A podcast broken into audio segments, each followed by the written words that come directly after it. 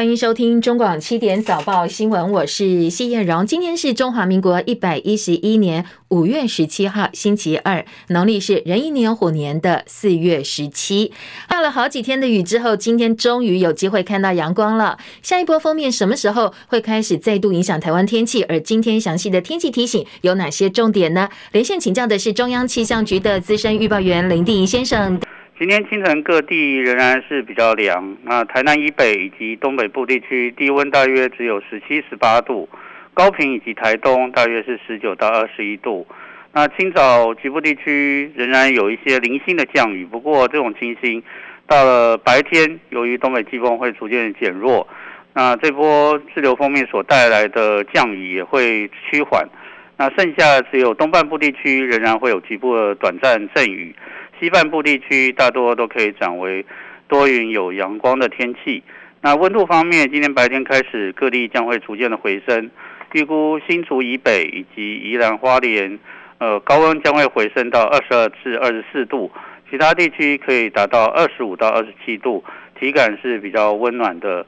那此外，就是今天因为东北风的关系，所以嘉义至桃园，还有台东。南屿、绿岛、恒春半岛沿海空旷地区以及澎湖、金门会有较强的阵风。那未来天气在周三以及周四，基本上是温度会持续回升，各地高温会回到三十度左右，因此感觉是温暖为热的，降雨都是比较少的。那不过下一波锋面预估在周五到下礼拜一之间会影响到我们。那那波的锋面，呃，雨势比较明显，大概是在。呃，这个周六、周六、周日这两天，所以呃，外出的话，可能还是要有心理准备。美国南加州尔湾台湾长老教会星期天发生了枪击案，造成一人死亡，五人受伤。值得注意的是，受害的六个人都是台湾侨民。当局今天证实说，这个嫌犯呢，名字叫做大卫周，六十八岁，拉斯维加斯的大陆男性移民。他的动机是因为仇恨台湾人，而这名男子已经被拘留了，被控一项谋杀罪，五项谋杀未遂罪。美联社最新的报道说，根据当地警长表示，凶手在在坐车里头留有字条，内容说他对台湾侨民呢是抱有仇视的态度。他在教内呃教堂里头开枪行凶，被教友合力制服，用电线把他绑起来。现在警方呢将要进一步来做调查。联邦调查局 FBI 表示，这一起呢是带有政治动机的凶杀案，已经要开始仇恨犯罪调查。凶手呢，他留的字条说他是大陆的中国大陆的男性移民，对于台湾人。抱持仇恨的态度。国内疫情严峻，昨天新增六万一千六百九十七例本土个案，一百四十八例的中重症个案，二十九例死亡个案。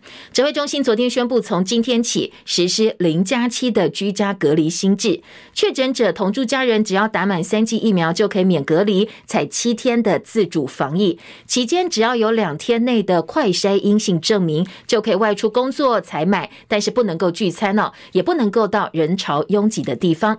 不过，很多人担心没有任何查核机制，几乎等同全面解禁亲密接触者的居家隔离管制。而地方首长则是认为说，政府既然把健康监测交给民众自己来做的话，就应该用公费提供民众足够的快筛试剂。学者认为，零加七是迈向流感化的必经阶段，不过重点是实施的时间点。现在实施到底适不适当呢？陈时中说，国内致死率大幅降低，所以采取少量逐步与病毒共存的方式，放宽解禁。但是学者担心，接下来可能会再现一波确诊潮哦，恐怕呢个案会大幅上升。星光医院副院长洪子仁接受媒体访问时，他特别提醒，现在国内的疫情还是往高峰走，这个时候放宽居隔条件，染疫人数势必会暴增，对于现在已经吃紧的医疗机构来讲是雪上加霜。而国高中生现在不适用零加七的居隔措施，七天自主管理期间还是要待在家中，不可以到学校上课。不过指挥中心也说了，如果五月底国高中生打完三剂疫苗，就可以适用新制。产险业者则表示，防疫险隔离理赔是以隔离通知书作为依据，也就是说呢，即使是确诊同住家人，如果你被没有被框列为居家隔离对象，没有收到隔离通知书，不给予理赔。而零加七的新制上路取消了居隔，所以没有受到隔离处置的话，防疫险部分是不理赔的。中央宣布居家隔离新政策，新北市长侯友谊在防疫记者会上直接反击说：“我早在二十一天前就把这个草案报给中央了，说了快一个月，你现在才跟进照做，实在太慢了。”不过也有医生说，其实二十一天前国内的疫情状况不一样，那个时候启动恐怕还会有更高的风险。昨天侯友宜再度呼吁，现在赶快请中央哦，把快筛阳及确诊不要再限任何的条件，全民适用，不要再有居隔啦、自主健康管理等等限制。现在上路，否则呢，国内的医疗量能恐怕没有办法获得疏解。没有所谓部长所说的伪阳性的问题，以及人权相关的议题，所以不限对象当然可以做。你还要人民在当生病。当快三阳出来的时候，来治疗的黄金期间，去排队等 PC 啊。昨天也有很多网红把网络上的照片 PO 出来说，在医院外面急诊室下着大雨，很多呢可能已经生病的人，或者是长辈，或者是小孩，都在医院外面哦，冒雨而且有点冷的状况之下排队在等着做 PCR，让人相当的心疼跟不舍。侯友宜说，现阶段最重要的是保有医疗量能，而且呢要确保中重症不会死亡。为了加快高风险长辈及时使用口服抗病毒药物，预防中重症，减少死亡人数，昨天指挥官陈时中宣布，从明天起，六十五岁以上长辈快筛阳性，可以带快筛检测卡夹，直接到医疗院所、卫生所，或者透过远距门诊医疗，经过医师协助评估确认，就视为确诊。如果医师认为符合辉瑞抗病毒药物的用药规范，可以直接给药。另外，指挥中心也说，我们跟默沙东药厂追加订购。有十万人份的口服药物莫纳皮拉韦，昨天已经到三点五万人份。指挥中心的代理发言人罗一军表示，这个药呢跟其他药物的交互作用比较少，会优先用于长照机构。年龄呢，其实高龄哦，六十五岁以上，估计这个风险是其他这些共病的因子的大概四到十倍哈。至于说六十五岁以下这个部分，我想先去做做这个一般的。Monopiravir 哈，这个将会到货三万五千哈，两百八十万份，主要会用在这个肠道机构哈。好，昨天指挥中心说，我们有新的药要来了，那优先用在长照机构。基隆两岁男童感染新冠肺炎，高烧不退，本来收治男童的卫福部基隆医院，因为没有儿科加护病房，所以建议转院。但是转了老半天，找不到有空床可以收治的医院，最后送到台北荣总，男童不幸身亡。昨天卫福部次长薛瑞元说，这整起事件需要检讨的是基隆市的卫生局没有善用 EOC 紧急医疗应变系统。没有善用急重症跨区转诊机制，如果用的话，就不必一家一家医院去做联系了。荣华一的报道。卫生福利部次长薛瑞元指出，基隆两岁染疫男童需要转院找病床，基隆市卫生局没有善用紧急医疗应变中心的系统，直接查看哪间医院还有病床可以收治，而是一家一家医院打电话询问，导致转送时间受到拖延。其实中央事前就已经让地方知道可以透过 EOC 联络协调，这次基隆却没有这么做。薛瑞元说。之前就已经有开会，那也跟地方已经讲了，那可能地方在联络协调方面不知道有什么样的问题，那所以在当天值班的人员没有知道说有可以借由这个 EOC 的管道来快速的去联络。另一方面，对于新冠肺炎何时会从第五级法定传染病改列为第四级，薛瑞元表示，目前还没有要改。至于国家卫生研究院快筛试剂技术转移给五家厂商，薛瑞元强调，技术转移后仍要取得食品药物管理署的紧急使用授权，并不因为有国卫院的技转而获得特别待遇。中广记者荣华仪在台北报道。啊，卫福部说要检讨的是基隆市的卫生局，而基隆卫生局则喊冤。卫生局长吴泽成说，当天晚间一个小时就找到病床，没有慢。而前天晚间类似案例真的使用卫福部的新制的话哦，要花两个小时才找到病床。他说，如果你真的用卫福部的机制，会花更久的时间，更慢。而且儿科急诊医学会也呼应基隆卫生局的说法，说你就算用卫福部的新系统，还是要一家一家去打电话。而昨天指挥官陈时中也为薛瑞元缓颊，他说次长没有要指责任何人的意思，只是说现在有这个程序可以更加善用。当天只有一个病童，用原系统也没有任何的问题。而资深媒体人赵少康则怒轰中央是卸责，他说这摆明就是人祸，痛批现在是类无政府的状态，指挥中心不如赶快解编，把权责下放地方，提高决策的效率。卫福部的医服会执行长王必胜先前受访说，双北叫不动医院，建议平常要跟医院保持好关系。蔡英文总统召开防疫咨询会议，批哦双北太早放手。对此，双北昨天同声反驳。对于王必胜的说法，台北市长柯文哲说，王必胜是观念错误。他说，其实医疗事业是有它的特殊性，它是救人的事业，不是平常做生意需要去八大行业搞关系。我们有需要的时候，有哪一家医院说，因为平常客人没有跟他吃饭就摆烂了？有吗？从来没有跟荣总的院长陈为民吃过一次饭，到现在为止一次都没。今天国家有难，需要他来开这个防疫急门诊，人家有说，因为客人没有跟我吃过饭，我要摆烂，会吗？不会。医疗有它的特殊性，有它的神圣性，不是商业要吃饭玩闹，搞清楚。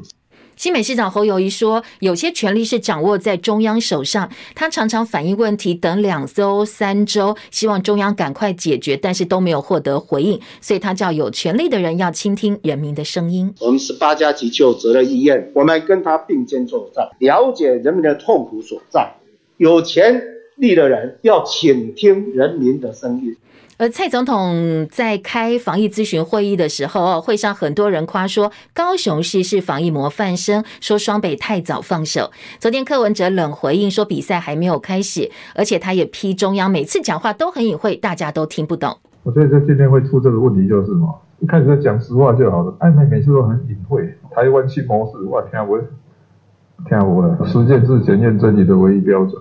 比赛还没开始啊，继续再看下去。疫情持续，立法院法制局先前提出了研究报告，建议高中以下学校应该要评估直接停课到五月底，甚至学期末，避免短期内反复的停课跟复课，增加师生的染疫风险。教团也说，中小学应该统一暂停实体课程。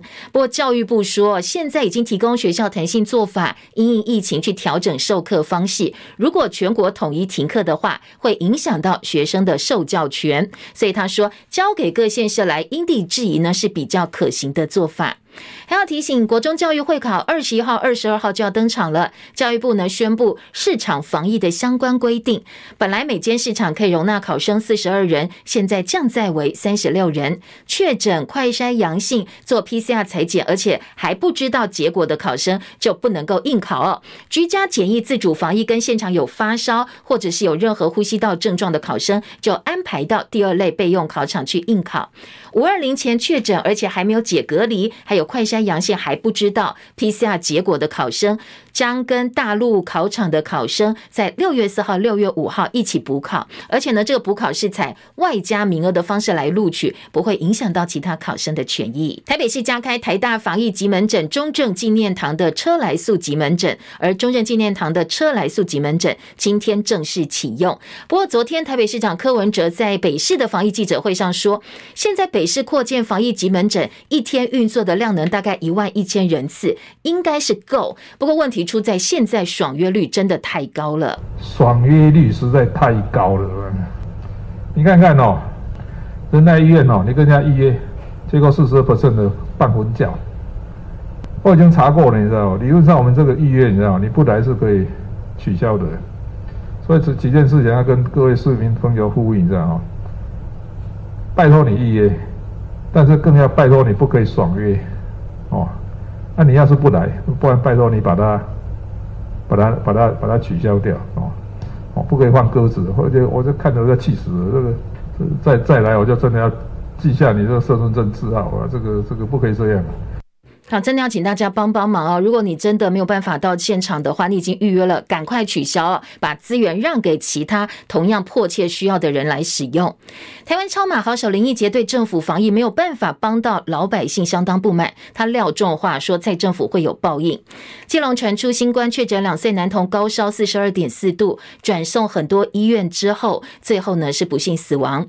林义杰在脸书发出了一千六百三十九字的长文，他痛批。在疫情下的劳工辛苦养家活口，被疫情搅乱生活，却得不到政府有担当、明确的命令指示，还说一些让民众非常痛心的话。说现在劳工因为疫情不断冲击，人仰马翻，工作上呢，幸运的有阿公阿妈可以帮忙顾小孩，那没有阿公阿妈可以帮忙的该怎么办呢？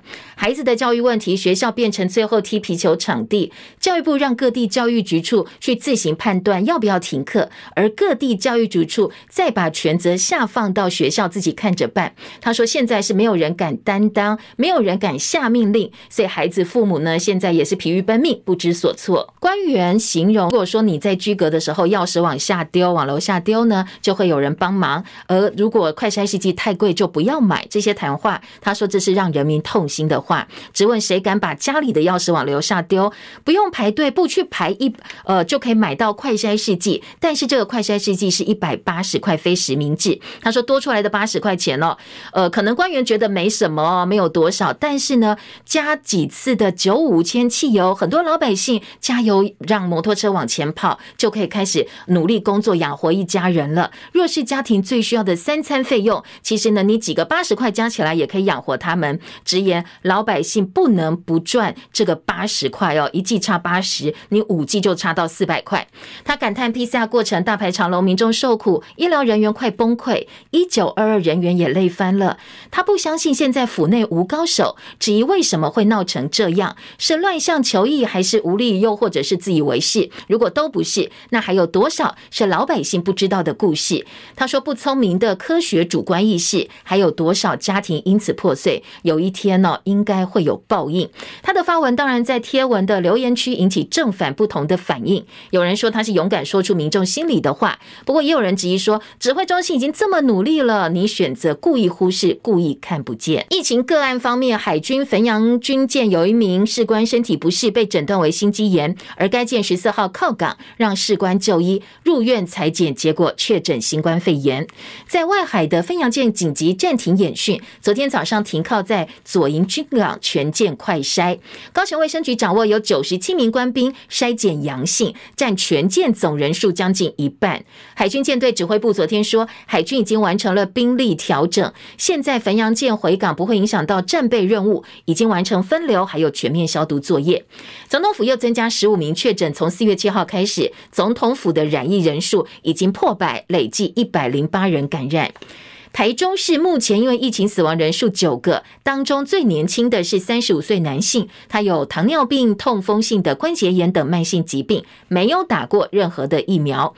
他五月十号快筛阳之后，被家属赶快送医不治，确诊当天就宣告死亡。所以昨天台中市政府又再度呼吁大家赶快打疫苗。桃园有个六十七岁吴姓男子，十六号早上跟家人在中立中山东路某家药局前面排队，他要买。实名制快筛，排着排着，突然身体不舒服，在中午猝死。经过 PCR 检测之后，他的检验结果是阴性，所以死因到底是什么，有待检方进一步厘清。目前掌握他是有高血压跟心脏病史。七十二岁国国内心脏外科权威振兴院的院长魏征，他确诊新冠肺炎，十五号 PCR 采检阳性，发烧到三十八点五度，症状是喉咙发炎、喉咙痛。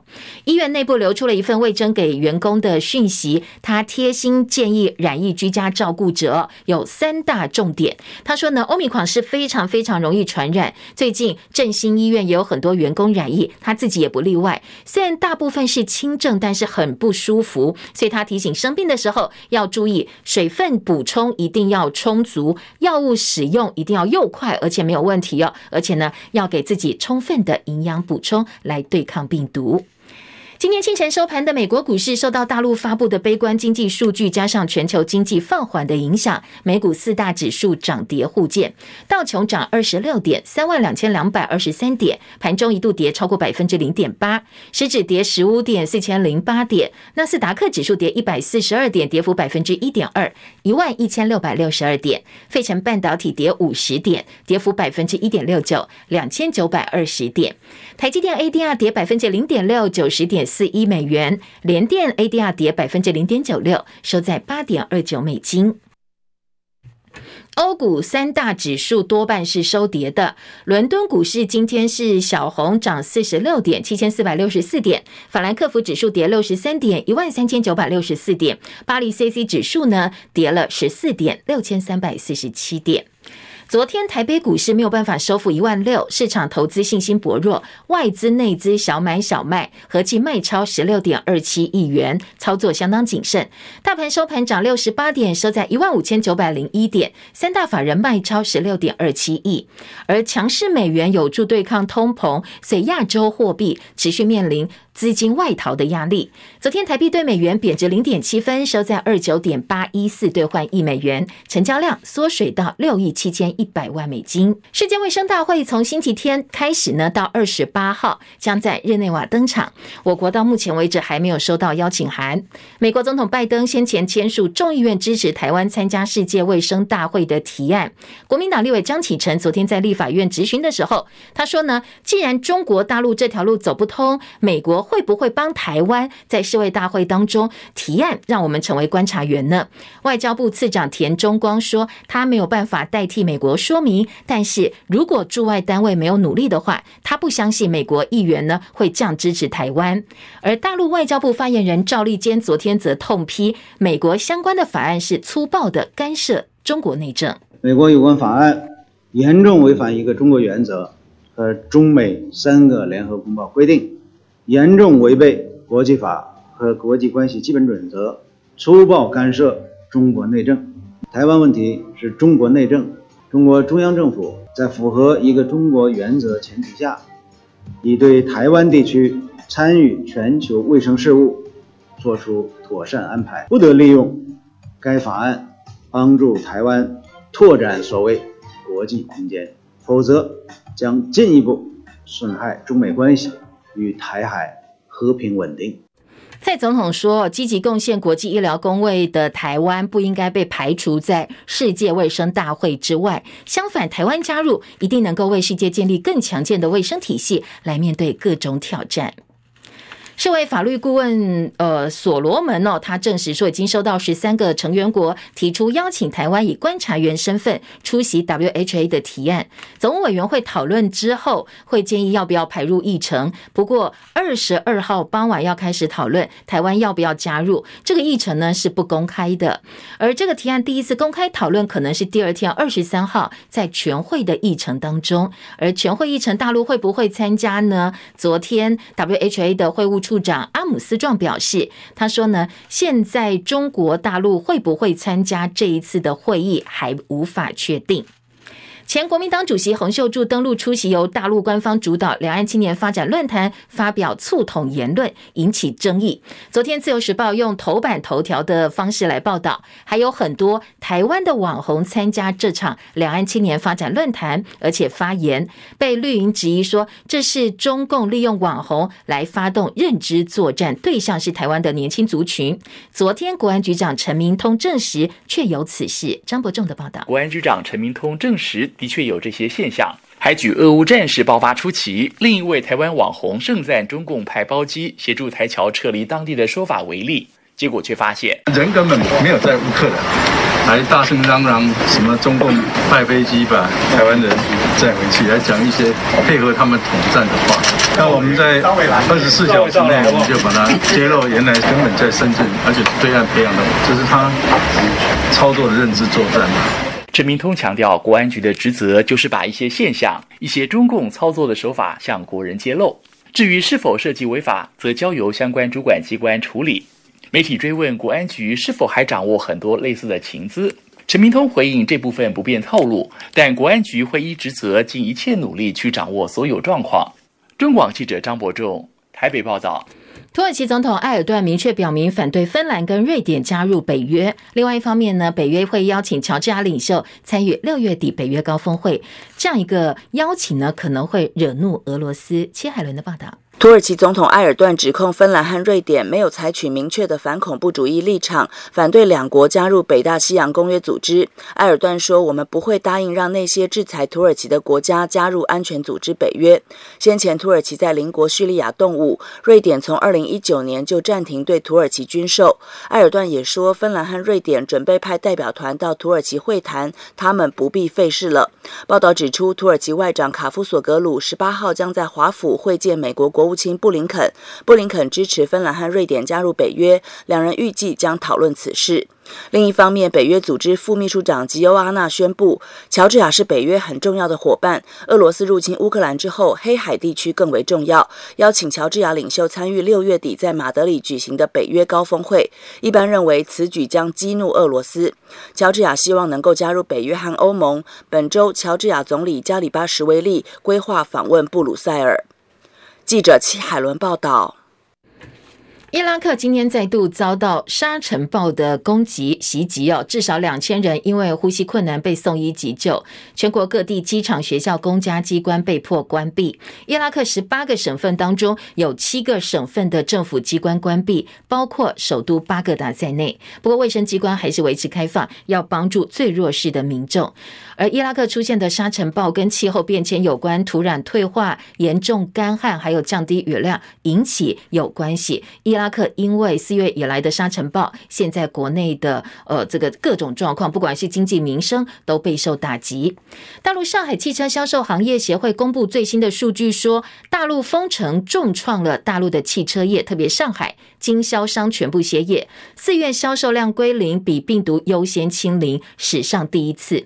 为了止血，部分汽车品牌开辟了线上销售，不过很难挡萧条的趋势，有些经销商面临资金链的断裂难题，可能没有办法撑到复工了，会宣告倒闭。北韩又增加二十七万人发烧，六人死亡。从上个月底以来，累计已经一百四十八万人发烧。南韩当局说，现在你看到北韩的数字可能比实际少很多。实际上，北韩的病末人数跟统计数据相比，可能会高六倍以上。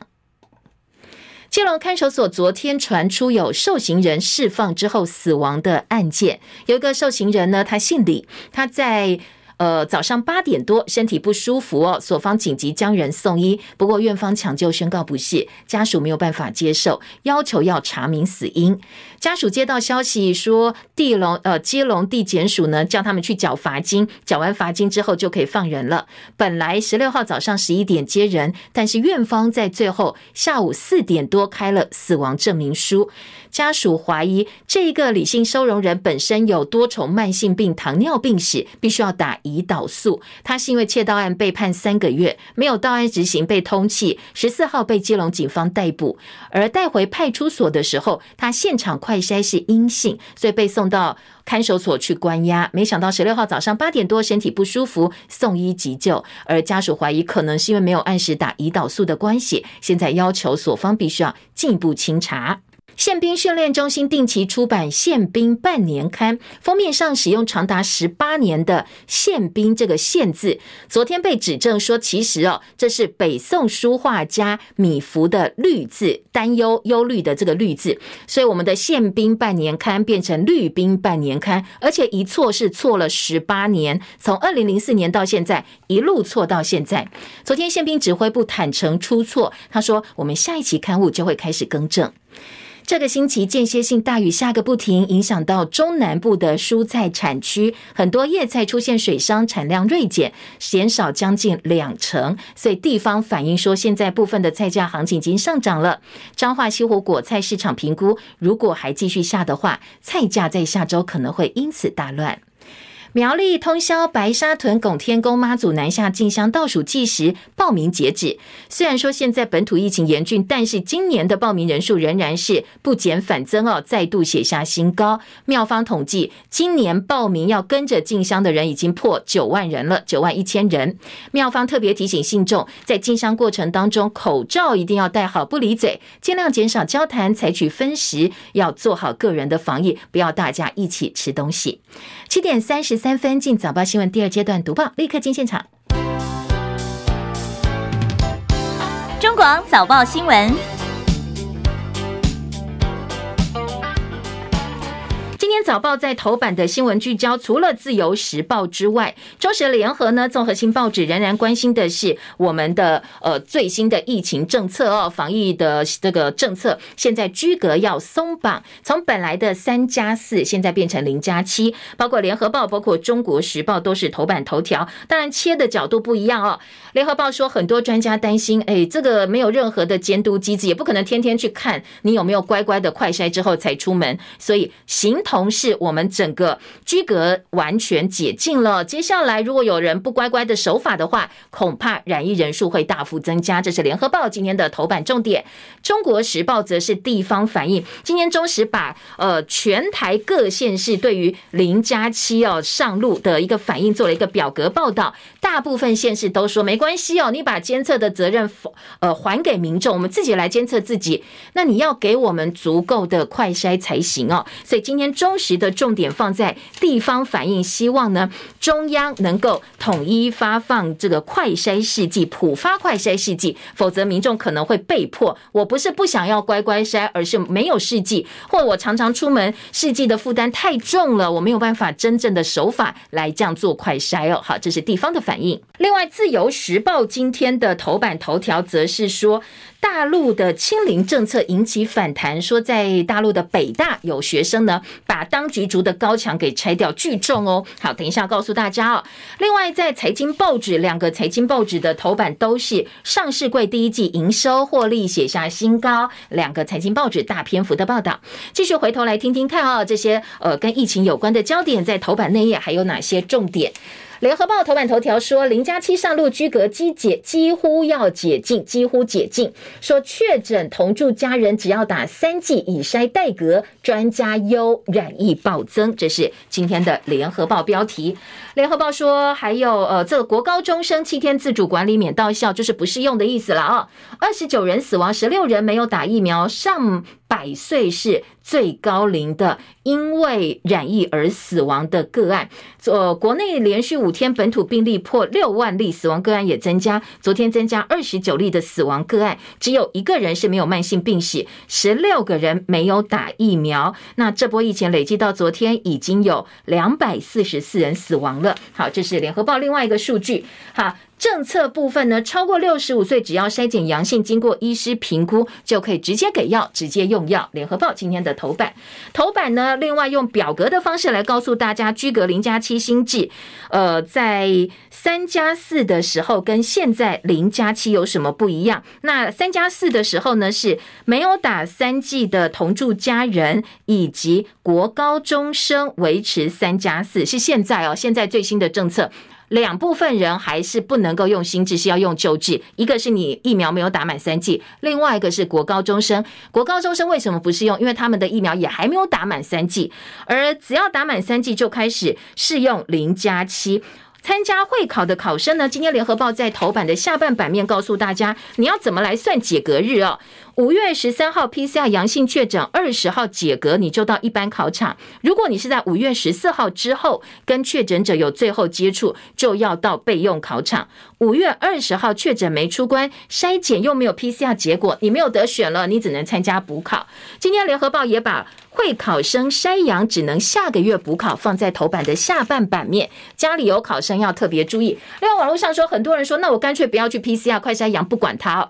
呃，昨天教育部说，你小心这个考试的资格会被取消哦，千万不要这样做。联合报今天的三版。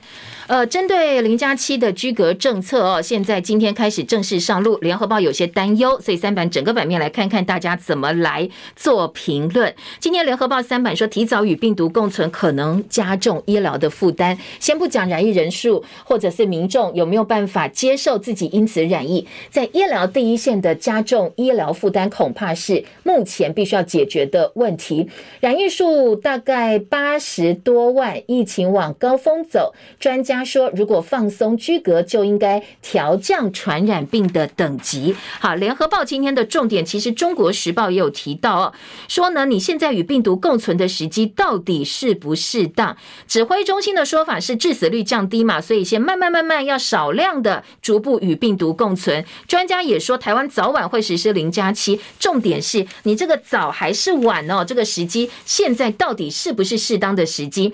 联合报访问林口长庚副院长邱正寻。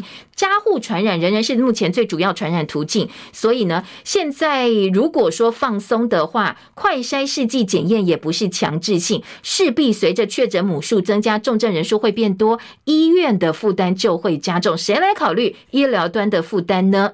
台大公卫的教授陈秀熙老师说，疫苗高覆盖率的社会要迈向流感化，一定要经过零加七的阶段，所以民众哦自己要呃做好自我监测，不要让行政系统医疗系统因为轻症无症状者被瘫痪，才能够降低所有的呃重症病人，降低死亡率。好，这个是重点。那另外呢，专家也说，其实你必须要赶快调降传染病的等级，让真正这个新冠病毒、新冠肺炎能够成为流感一般的这个传染病，这样子整个医疗体系才能够正常的运作。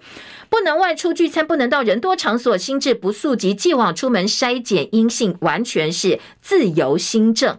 杨雅棠联合报记者说，放宽没配套是嫌现在染疫速度太慢了，恐怕呢接下来会有新的染疫高峰。加重第一线医疗人员的负担，所以呢，杨雅棠一样呼吁赶快把新冠肺炎列为第四类传染病，减轻行政方面的一些繁琐，还有医疗人员的负担。但是，但是刚才前半段新闻我们也听到了，指挥中心说，目前并不考虑要来调降现在的法定传染病等级，不是现在调的。侯友宜说，民众从被动管理变自主防疫。陈其迈表示，以筛代隔。卢秀燕说，普发快筛。那让民众呢真正是有武器可以来使用。好，再来听到的是，呃，《自由时报》则说，免居隔心智上路，专家叫大家赶快去打第三剂，赶快打疫苗哦。而七十七万剂的儿童辉瑞，三点五万份的莫沙东，通通送到台湾来了。儿童莫德纳打了十一点五万剂，两件出现严重不良的副作用反应。至于这一波 BNT 儿童疫苗，最快最快可能二十四号小朋友就可以打到了。呃，再来听到昨天的确诊个案是六一六九七，那今天自由时报告诉你，五月已经有两百三十二例染疫死亡，百分之七十二点八是没有打完三剂疫苗的，所以还是再次提醒大家要打疫苗。中国时报头版头条的标题：监测疫情，地方首长要求必须要普发快筛试剂，家人打第三剂免居隔，零加七自主防疫上路。那接下来呢？如果你没有满第三剂，当然还是用三加四。呃，中国时报把各县市对三加四改为零加七的回应。台北市说，中央岛地方讨论之后，立刻就公布上路，地方有点措手不及。新北说，他们已经买了两千剂的两千两百万剂的快筛，希望如期到货，能够让新北市民呢配合新制，也能够有快筛使用。至于基隆、台中还有这个金门呢，则是说，呃，他们自己会买快筛，但是如果不够，会向中央争取，也希望中央能够普发。哦，除了学龄前儿童，每个人发两到三剂的快筛试剂。好，这个是现在适用新制的同时，政府应不应该呃普发或者是免费提供快筛试剂的一个讨论。产险公司松了一口气。今天《中国时报》在头版也提到了，因为当然，你如果放松之后收到居隔通知书的人就没有了，因为就已经不用强制居隔了。今除了好像境外进来的是不是还是要强制哦？好，这个部分呢，恐怕需要再做进一步的确认。无论如何，保险公司的反应呢，今天两个财经报纸一样都放到二版，《经济日报》二版版头是居隔零加七产险理赔减轻压力，新剧今天就上路，没有收到隔离通知。书就不理赔，所以业者最少可以省下。一百八十六亿，可以至少少赔一百八十六亿元。嗯，现在包括国内的前五大防疫险的销售业者，富邦产、国泰产、新安、呃东京海上产、和泰产、兆丰产，财务压力大大减低，因为没有这个居格通知书，就不必理赔了。工商时报今天的头版则说，确诊居家照护申请住院日额的理赔争议大，十一家寿险总座今天会开会会商讨论。到底怎么赔？什么情况赔？什么情况不赔？工商时报说，防疫保单最近的争议跟近期的说法。产险、防疫险保单续保，争议是收到续保通知，后来又不续保。最近期的说法是回归各公司核保政策。数位健康证明，保险业担心过度放松，理赔会暴增。现在呢，各公司都接受了，不过请保护授权或日后查阅相关资料。自己筛检阳性及确诊，那争议是怕有未阳性。那腐烂理赔的问题，这个部分现在保险公司还没有放宽。居家照护视同住院吗？轻症也理赔，不符合保单契约精神。但是当然，保护说我缴钱了就是要你赔呀，你怎么可以说我轻症就不赔呢？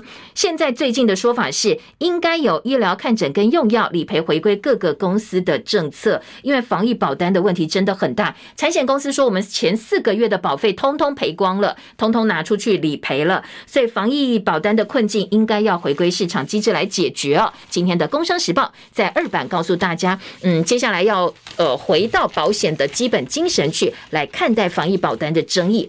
好，再来在各个报纸内页还有针对中央跟地方的呃这个喊话哦，双方各说各话是。呃，《联合报》今天的二版是到底地方双北叫不叫得动医院？说双北反驳侯友宜说他反映问题给中央，常常等都没有什么回应。柯文哲则批王必胜观念错，我是医院，我不是在你一般的公司行号，在你跟你应酬哦。我医院救人优先，不必呃喝酒吃饭把干净，这个不一样哦。好，《联合报》的报道。好，再来听到的是，呃，今天联合报的四版说，数位防疫很难用，蓝营批政府才是乱源，各部会资讯系统老旧塞车，确诊填单疫调不及格。那苏奎说，好，我交给唐凤，叫唐凤来处理这个问题。好，讲到这些，呃，这个地方跟中央的一些资讯回报，还有系统的问题哦。为了减少地方卫生单位人力负担，确诊个案自主回报系统五月正式上路，那增加效能还在改进当中。这个系统呢，五月十二号新增了一个功能，可以自动开立居家照护对象电子版通知书。考量确诊民众因为部分资料填错，还想回头去改，所以现在开放二十四小时之内，你可以再回去重新编辑一次。昨天晚间指挥中心说，确诊个案自主回报疫调系统的新选项是已经完成 COVID-19 疫苗追加剂才自主防疫，将在今天凌晨正式上线新的功能哦。好，再来听到的是，呃，今天的《中国时报》也是说，昨天侯友谊喊话，权力在中央，必须要回应人民的期待。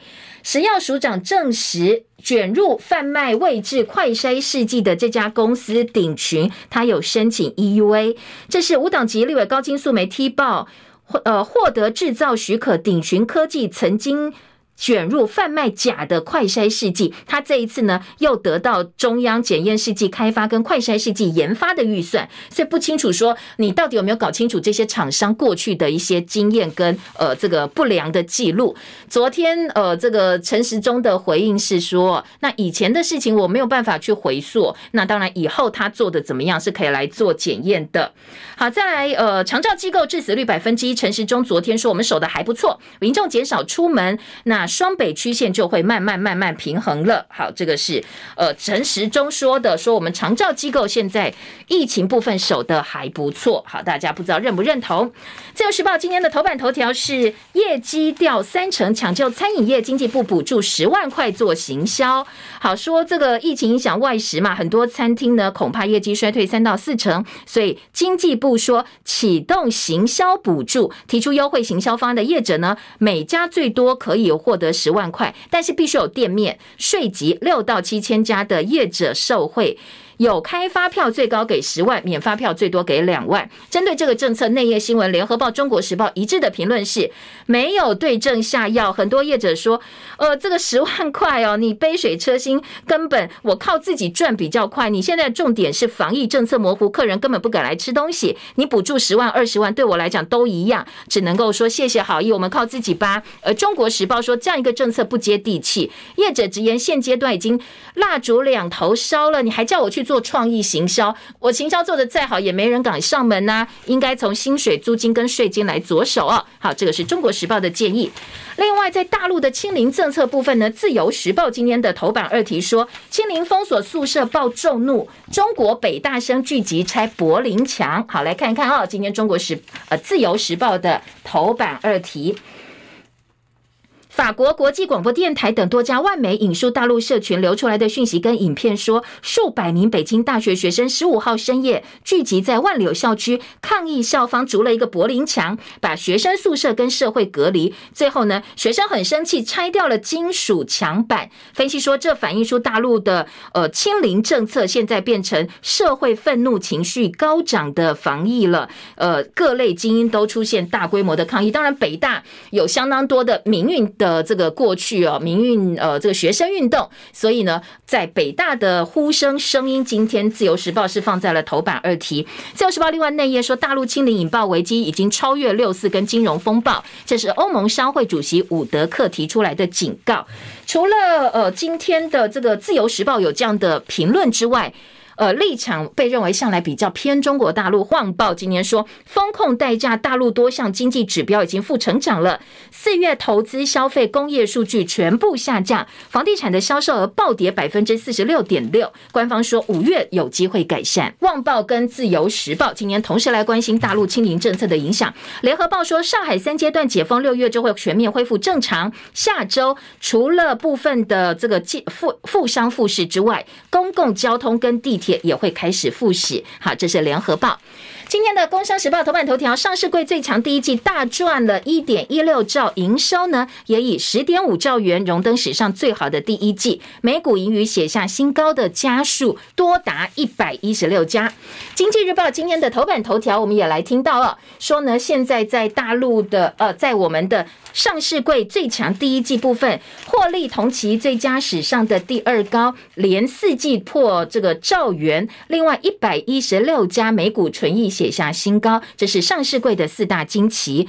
上市柜公司第一季财报有兴趣的话，两个财经报纸今天都是头版头条的大标。台北股市呢，今天经济日报头版二题说，虎头蛇尾一万六千点得而复失，金融航运股拖累大盘开高走低，外资终止连六卖台积电，昨天涨。六十八点收一五九零一点，成交量两千四百三十一亿元。好，还有美国、欧洲设半导体预警系统，携手监控供应链，缓解业界重复下单的状况。超额获利时代会结束，这是经济日报。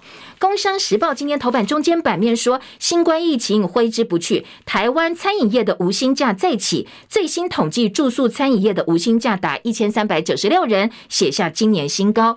大陆四月份的三大经济指数全趴，消费额跟工业增加值快速衰退，失业率现在百分之六点一，通膨压力锅正式引爆。四月份企业商品价格指数年增百分之十，消费者的荷包缩水。韩国央行总裁喊升息两码，李昌镕新官上任，新官上任三把火，韩股还有韩国的汇市韩币呢是双双走跌。另外，重点工商时报的三版首季财报揭露，五大天王各擅胜场，台积电小股东大幅增加四十一万人，十一家寿险总座今天会商决策确诊居家照护的理赔怎么赔？担心经济衰退，高盛下修标普目标，还有金控前进海外，最爱的国家在哪里呢？工商时报今天内页有一些分析。经济日报说，呃，电动车链三大利多，迎超补单行情，疫情烧无薪假冲上一点五万人。好，这个无薪假的人数呢，今天的中国时报其实也有哦，如果有兴趣的话，可以找来看一看。无薪假人数又写下新高了。然后红海连环退撤出融创董事会，台股基金双利空，上个月蒸发五百亿元。好，两个财经报纸我们结束喽。联合报说，呃，这个汉光三十八号演习图上兵推五天，陈明通表示，美国对台湾的六大保证现在更稳固了。好，美国对台湾的保证，今天的。联合报跟中国时报也来关心，中国时报是放在了头版的下半版面。陈明通说，共军如果攻台的话，也包括会攻钓鱼台，因为台海有天险，一旦我们被封锁，物资是完全进不来的。陈明通说，当然台海的台湾海峡哦，它是天险，有优势也有劣势。优势就是你要打没那么好打，劣势就是一旦被封锁，外资就外界的物资就完全没有办法帮助进不来。他也说。中共所谓的完全统一是包括把钓鱼台也拿下来，共军如果攻台也会包括攻打钓鱼台，所以日本在区域安全议题上是当事者，他们不是旁观者。如果你去打钓鱼台，当然老共也不能够做事。还有一个民进党立委质疑说，啊，开放港澳学生到台湾来读高中，会不会担心影响国安呢？现在香港高中生到台湾来读书也让人担心。不过陈明通他讲的倒是中肯，他说我自己在台大教书哦。我教过很多陆生，陆生到台湾之后，他们思想会受到我们的影响开放。这个时候谁教育谁很清楚，也不一定啊。所以老共有一阵子停掉大陆学生来台，因为怕中国学生来台湾想法不一样。我们自己要对自己有信心，好，难得这个有一个民进党的官员叫我们自己要对自己有信心，而不是一味的去封锁，就是毫无理性的去封锁两岸之间的一些互动。好，联合报今天的这个社会版跟自由时报今天的头版下半版面说，那玛夏区的前区长吴慕情，他索贿超过两千万。好，这个是他的院内向厂商索贿，他还辩称说，哎，这个是我们原住民的习俗，但是辩称没有用，狡辩没有用，判刑十八年。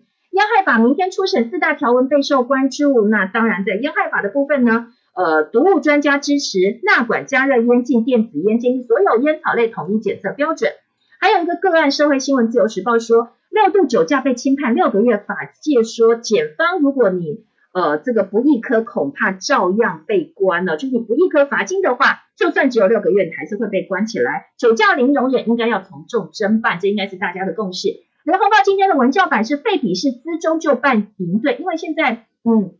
很多人反对国中小联考，就是觉得我要考私中嘛，哦，所以呃小朋友就很努力去考，所以接下来国内可能要修法废除私立学校的笔试，但是很多私立学校我就办营队啊，营队当中我有各种的鉴别能力、鉴别的方式，保留学科测试，我在营队里头考。三十五校多元入学，有学校强制学生参加冬令营，被说换汤不换药，如何入学好？教团跟私校不同调，有人说。